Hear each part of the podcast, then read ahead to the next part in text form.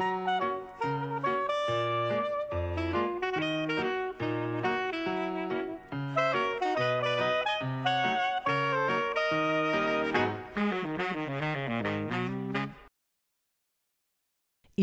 Psychobalado, un podcast pour être à la fine pointe en psychologie et en communication interpersonnelle avec les psychologues Yves Dalpé et Joanne Côté.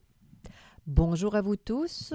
Aujourd'hui, en ce vendredi 24 avril 2020, notre sujet principal porte le titre suivant L'infidélité et la personnalité. C'est la suite de notre émission de la semaine dernière. Mais d'abord, le docteur Yves Dalpé nous présente succinctement quelques nouvelles tirées de recherches récentes en psychologie. Bonjour, chérie. Oui, bonjour, Joanne. Comment vas-tu? Euh, ça va mieux que tantôt? Oui, je sais bien. Oui, alors on avait un problème technique et j'ai cru qu'on ne pourrait pas euh, faire notre émission enregistrer aujourd'hui. Alors j'étais assez déçu, mais, mais bon, j'ai réussi. Voilà, c'est ce que j'allais dire. Mon mari, c'est un petit débrouillard et puis euh, il, il- il se débrouille bien. Oui, je répète Euh, deux fois le, le même mot. Ouais, en tout cas, je suis très content. Et moi de même. Alors, euh, première recherche. Les mensonges qui deviennent des vérités. Qu'est-ce que Les, tu les- veux les mensonges, dire? ben, euh, c'est une euh, recherche qui est parue dans Psychological Science et ça a été fait en, en Irlande sur Mhm. 3140 euh, Irlandais. Et je l'ai trouvé drôle, cette recherche-là. Ah oui? On est des petits comiques, les humains, hein? On a fait euh, euh, à, des, à, à ces participants-là, les 3140, là, on, on a fait euh, auditionner un- Un une- nouvelle, des nouvelles, comme on a fait auditionner des nouvelles qu'on Mhm. avait forgées, si tu veux, Mhm. des, des, des, comme si c'était des vraies nouvelles. On a fait Mhm. croire que c'était des vraies nouvelles. Et puis presque la moitié des participants euh, On se sont rappelés qu'ils avaient euh, entendu ça euh, déjà Antérieurement. antérieurement, oui, c'était dans le cadre d'un référendum pour légaliser l'avortement. Et puis, euh, alors les alors, euh, c'est comme si on voulait leur rafraîchir la mémoire avec ces, ces nouvelles-là. Et puis, euh, presque la moitié, oui, ils se souvenaient, il y avait... Seigneur, soit qu'ils ont des troubles cognitifs, ceux-là, Mais- ou soit qu'ils non, sont non, non, non, pas du tout. Non, C'était, non? non, pas du tout. C'était contrôlé, c'est, c'est pas ça. Non. Puis il y en a même euh, à, à peu près un tiers qui se rappelait de détails qui Ah bon? n'avaient aucun rapport. Mais c'est pour dire, la mémoire nous joue des tours. Hein? J'ai déjà vu d'au- d'autres recherches un peu de ce ce genre-là. On s'imagine des choses souvent. Avec notre mémoire. Oui. Alors, on passe maintenant à la deuxième recherche. L'effet de l'effort dans les résultats scolaires. Ah Ben, pour moi, c'est une évidence que quand on met de l'effort, que les résultats scolaires... Oui, mais c'est- intéressant ça aussi, Joanne. Euh, alors, ça, c'était publié dans Child Development. Mhm. Et puis, c'était fait en Hollande sur 12 212 enfants de l'âge de 9 ans à 13 ans. Mhm.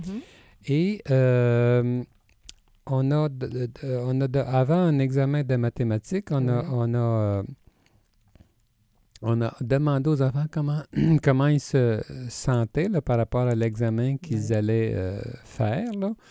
Et puis, on s'est rendu compte que les, les enfants qui ont euh, le mieux euh, réussi le- le- leur examen, c'était les enfants qui, s'est- qui, euh, qui s'étaient dit je vais y mettre le plus d'efforts possible, je vais faire mon maximum.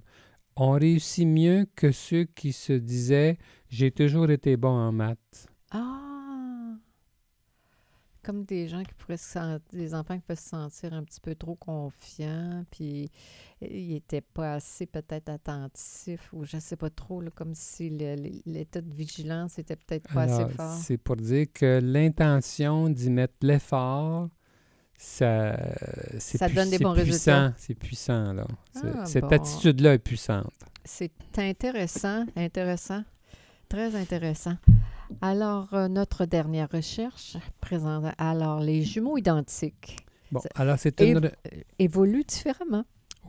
Oui, oui. ça. Il y a plusieurs recherches qui vont dans ce sens-là et ça me fascine toujours, moi. Mhm.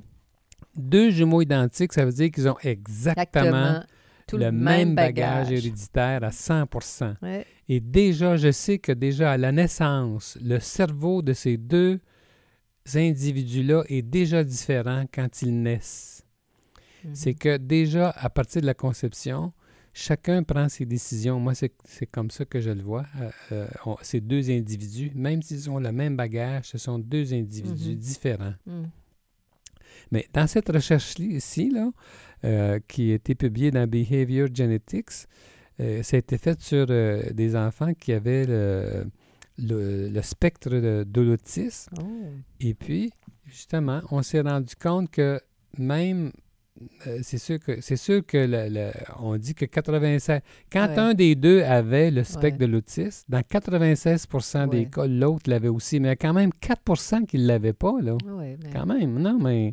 Et même à l'intérieur de, Mhm. du- des, des- des- des 96%. symptômes, des, des symptômes, disons, des manifestations de Mhm. l'autisme, il y avait de bonnes, il y avait de grandes différences. Mhm. Alors, le- mon intérêt euh, en, en parlant, c'est plus de euh, mettre l'attention sur le fait que nous ne sommes pas régis euh, automatiquement par euh, notre hérédité. Notre hérédité compte, mais euh, l'environnement compte, Mhm. euh, les facteurs environnementaux nous Mhm. influencent, mais moi, je le vois en termes de décision personnelle aussi que Mhm. chaque individu prend. Mm, Bon, c'est intéressant. Alors maintenant, on, on se dirige vers euh, notre sujet principal qui fait suite, comme je l'ai dit tout à l'heure, à, la première partie la semaine dernière. on parlait d'infidélité, hein, Joanne? Et la personnalité. La pers- On oui. décrit Oui. brièvement qu'est-ce que sont les différentes personnalités versus Alors, l'infidélité. comment un borderline se comporte, un borderline, ou on appelle, on appelle TPL aussi, trouble de, personnalité, personnalité limite. limite. Alors, euh, les deux sont utilisés pour... On peut euh, do- donner peut-être un petit peu de détails sur c'est quoi une personnalité qui a un trouble borderline. Souvent, c'est des gens qui sont très intenses, qui aiment vibrer. Souvent, c'est des gens qui, tantôt vous êtes un dieu, tantôt vous êtes rien. Euh, c'est des personnes qui font des grosses colères. C'est des personnes qu'on retrouve avec beaucoup de dépendance aux drogues, euh, à la boisson, ou des choses comme tentatives de suicide. il y a beaucoup plus de femmes que d'hommes qui sont euh, de ce type de personnalité-là. Alors, quand on, quand on a affaire, on- quand on a affaire à un borderline, concernant l'infidélité, Ouais. Euh, on sait que euh, cette, cette personne-là peut donner lieu à des vengeances redoutables en termes d'infidélité. La personne va, va se venger Mhm. en étant infidèle. Alors, si une personne affectée de ce trouble a le sentiment d'être négligée, comme c'est Mhm. souvent le cas, ou si Oh. elle a peur de perdre son conjoint, elle est susceptible de réagir par l'infidélité plus que Ah. d'autres. Parce qu'on sait que c'est des gens qui sont très, très, très attachés à leur amoureux. Dans ce cas-ci, qui qui sont fusionnels, plutôt fusionnels, des gens qui sont plutôt qui ont une peur bleue de, de l'abandon, qui se sentent facilement abandonnés Oui. par leur conjoint. Et comme tu dis, si les personnes pensent, même si c'est pas objectif, que leur conjoint va les, va les, les- les en séparer, elle, ça pourrait induire chez elle un fort désir de se venger. Oui. C'est pour ça qu'elle elle va, elle va être infidèle, Ouais. mais par désir de vengeance et non pas dans l'esprit de changer de conjoint parce que Mhm. euh, elle est tellement attachée à son mari Mhm. qu'elle n'envisage pas pour autant de le laisser. C'est typique dans le cas des TPL. Mais alors, on va avoir affaire à quelqu'un qui euh, éprouve un besoin criant d'être aimé Ah au ouais. point d'être envahissante. Ouais. Euh, elle a l'habitude de succomber à des tentations d'infidélité de façon impulsive, d'ailleurs. Mhm. Et puis, ses amours extra-conjugaux euh, sont de forte intensité, mais de courte durée. Mhm. Alors, ces escapades euh, répondent à son besoin d'émotions fortes, Ouais. puis ça lui sert en même temps de, de vengeance contre son conjoint. Un double, un double but. Oui, parce qu'elle elle se perçoit comme une victime dans sa relation conjugale intra euh, intempestive. Ouais. Alors, c'est ça qui, qui est difficile. Hein? La, la personne qui est dans ce type de personnalité-là ne réalise pas ses, ses, failles. ses, ses, ses torts, puis Puis- elle s'imagine être victime de- du conjoint. Exact. Euh, ça arrive souvent, là, mais dans le cas de, de, des- borderlines, c'est encore plus euh, flagrant. Comme tu dis, c'est des gens qui font des fortes colères. Alors, c'est sûr que faire des grosses colères à son, à son amoureux, euh, c'est pas sûr que la personne elle va rester fine tout le temps. Là. Mais c'est qu'on le sait, hein, typiquement, typiquement elle, euh, elle a des cycles de, de périodes d'idéalisation Ouais. de son conjoint, suivis de périodes de dévalorisation Ouais. mortifiante. Et puis donc, ça plonge celui-ci dans la détresse. Alors, ils, ils- ils sont susceptibles de vivre beaucoup de, de- de- On en a parlé euh, plusieurs fois de ce type de personnalité-là. D'ailleurs, on avait reçu le docteur euh, Sébastien euh, Oui. Bouchard, qui avait été euh, très, particulièrement apprécié. Absolument. Alors, puis, donc, c'est- un trouble de personnalité très important euh, à connaître pour euh, expliquer bien des, des- des- des- des- des difficultés de- dans, le- dans le couple. oui, c'est- intense. Quand ça va bien, c'est intense, mais quand ça va mal, c'est aussi intense. Oui, euh. C'est inversement proportionnel. Du côté passif-agressif maintenant, euh, si on allait de ce côté-là comme euh, trouble de personnalité, qu'est-ce qui... Veux-tu veux-tu le décrire brièvement? Qu'est-ce qu'une Ben, personne de son, lui, là, euh, avec son plaisir malsain dans dans l'échec et le malheur, ben, il ne se gêne pas pour être infidèle quand il se croit lésé dans sa relation conjugale. Mhm. Il se sent autorisé à équilibrer le pouvoir Mhm. dans son couple via, via une infidélité. Je me souviens de confidences de Mhm. clients, là, puis il me le disait très clairement. Il Je me souviens souviens d'un client, entre autres, il me disait, en trompant sa femme, il, il disait, je me disais, tiens, ma maudite, prends ça. Est-ce que c'est Oh, effrayant? c'est pas... Non, c'est Ouais. je ris, là, mais je ris, je, je sais pas comment dire, je ris de malaise parce que, en fait, euh, on vient de parler de la personne borderline qui, elle, explose avec ses émotions et est extrovertie, alors que la personne passive-agressive, elle, c'est souvent des personnes gentilles, a priori, qui... qui on, on, Pas- se, on se doute pas que ces personnes-là, je dis bien a priori, on se doute pas que ces personnes-là peuvent prendre plaisir à, à l'échec, à, c'est comme une contestation. punir une de con- façon indirecte. Voilà, une contestation euh, contre tout ce qui ressemble à l'autorité. Mais tu sais, hein, Joanne, que les passifs agressifs sont parmi les conjoints les plus difficiles à traiter. Bien sûr. Euh, c'est pas. Oui, c'est. Quelqu'un qui est enraciné dans, dans cette manière-là Oui, de penser, là, ça, ça prend beaucoup de patience euh, pour le, le- le psychologue ou la personne aidante à, à déstructurer cette manière d'être, de ne pas percevoir l'autorité comme étant assurément Mais c'est que un, un ennemi à abattre.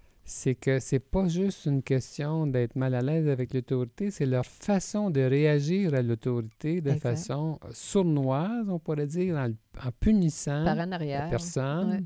au lieu de s'affirmer correctement. correctement, de Alors, négocier avec, très, le- euh, avec de né- j'appelle ça de négocier avec la personne aimée, avec l'autorité. Avec qui que ce soit. Exact. Alors, c'est c'est- c'est des- c'est pas des gens faciles, c'est un, un caractère particulièrement désagréable. C'est ça. Mais, en comparaison de l'antisocial, c'est qu'ils sont presque des anges. Les anges chéris. Si on s'en va vers Cette le suivant, troisième, ouais. euh, autre trouble de personnalité, euh, ce qu'on appelle un antisocial, souvent les gens vont mêler ça avec euh, de la- euh, les gens que nous on appelle des évitants, les timides, les timides qui ont de la difficulté Non. sur le plan social, Ouais. mais c'est pas ça. Un antisocial, C'est ce un criminel en fait. Ouais. C'est celui qui a une personnalité de criminel. On appelle aussi souvent, ce qui est plus connu, on- le terme de psychopathe. Ouais. Alors, donc, l'antisocial, tel que c'est nommé euh, dans le DSM, là, Mhm. euh, alors, euh, le- ça, c'est quelqu'un qui fait fi des règlements et des lois. Il y a beaucoup plus d'hommes, il n'y a presque pas de femmes Mhm. qui sont de ce type-là, mais c'est des gens qui font fi des règlements et des lois, Ah, qui fait sa propre loi, Euh, puis donc, euh, qu'est-ce qui arrive au niveau de l'infidélité? Ah, ben, voilà, c'est à peu près assuré que la, la- la- la personne, euh, la conjointe, va être euh, Bon. victime d'infidélité parce que, comme tu viens de dire, il fait fi des lois, des engagements. C'est lui qui fait ses lois. C'est lui qui mène la baraque, comme on dit. C'est, la culpabilité est à peu près inexistante. Puis ça- ça- non, pas juste à peu près. ce genre de personne-là n'est- ne se sent pas, Pas coupable coupable. d'infidélité. Alors, euh, Euh, puis, je pense, on- ben, pas je pense, c'est des gens qui aiment exploiter. Ils, sont, ils ont l'air social, ils ont l'air, c'est des gens très charmants, très Ben, charmeurs, Séducteurs. séducteurs, qui aiment séduire euh, les personnes qui les entourent. Pas, on pourrait penser que c'est des gens qui aiment le, contact avec les gens, mais c'est en vue de les utiliser, des manipuler, des contrôler. Ils aiment le contact, mais pour, euh, pour, pour manipuler. pas pour, Pour, euh, pour en tirer. euh, profit. C'est ça. c'est ça. Voilà. Alors, ces, ces hommes, ces hommes-là versent souvent dans l'hypersexualité d'ailleurs, avec dépendance sexuelle de toutes sortes. Et puis, ils abusent d'ailleurs autant de leur conjointe que Mhm. euh, de, de, de, leurs victimes sexuelles et amoureuses dans leur relation extra-conjugale. Ils peuvent entretenir de multiples amours simultanément, puis avec fierté Ah, en ben plus. oui. On va se vanter des trophées. Hein? Alors malheureusement, ces hommes-là sont évidemment manipulateurs quand leur infidélité euh, est découverte. Et puis, euh, ils sont d'autant plus, comme tu disais tantôt, Joanne, étant donné qu'ils sont séducteurs, ben, ils sont d'autant plus difficiles à coincer. Mhm. Et puis, euh, Avec un sourire charmant et des promesses et des ci et des ça pour essayer de- d'effacer euh, le malaise. mais ils ne démontrent pas d'empathie pour Non. autant là, envers les personnes qu'ils ont trahies. Euh, ils cherchent à manipuler pour se sortir de l'impasse. Et puis, euh, ne comptez pas sur eux pour consulter un psychologue, hein, parce que ce serait vous qui en aurez besoin, selon eux. C'est humoristique, comment tu Ouais, dis ça. hein? Ouais. Parce que, quand... ouais, c'est ça.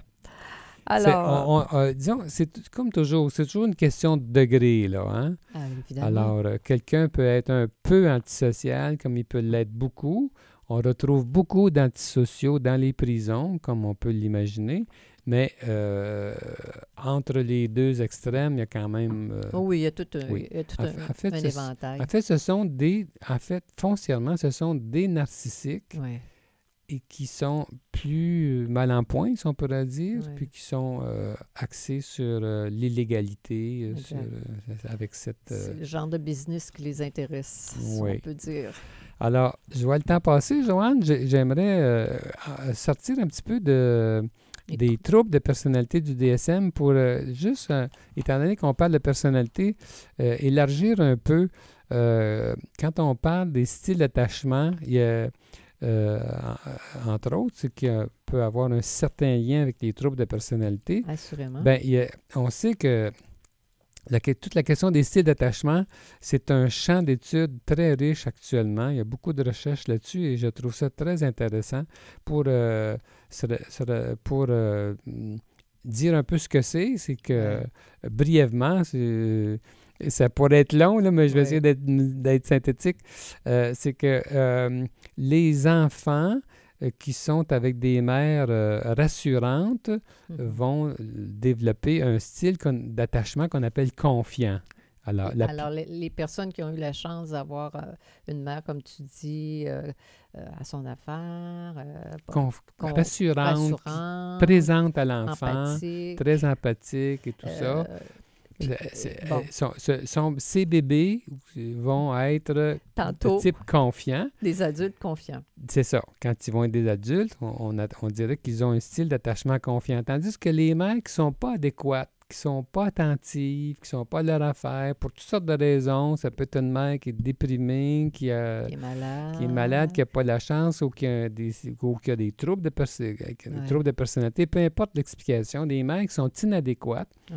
eh bien, elles vont euh, en- euh, engendrer des, des bébés elles, Mhm. vont, elles vont faire en sorte que leurs bébés vont développer des styles d'attachement craintifs et préoccupés, Ouais. alors non confiants.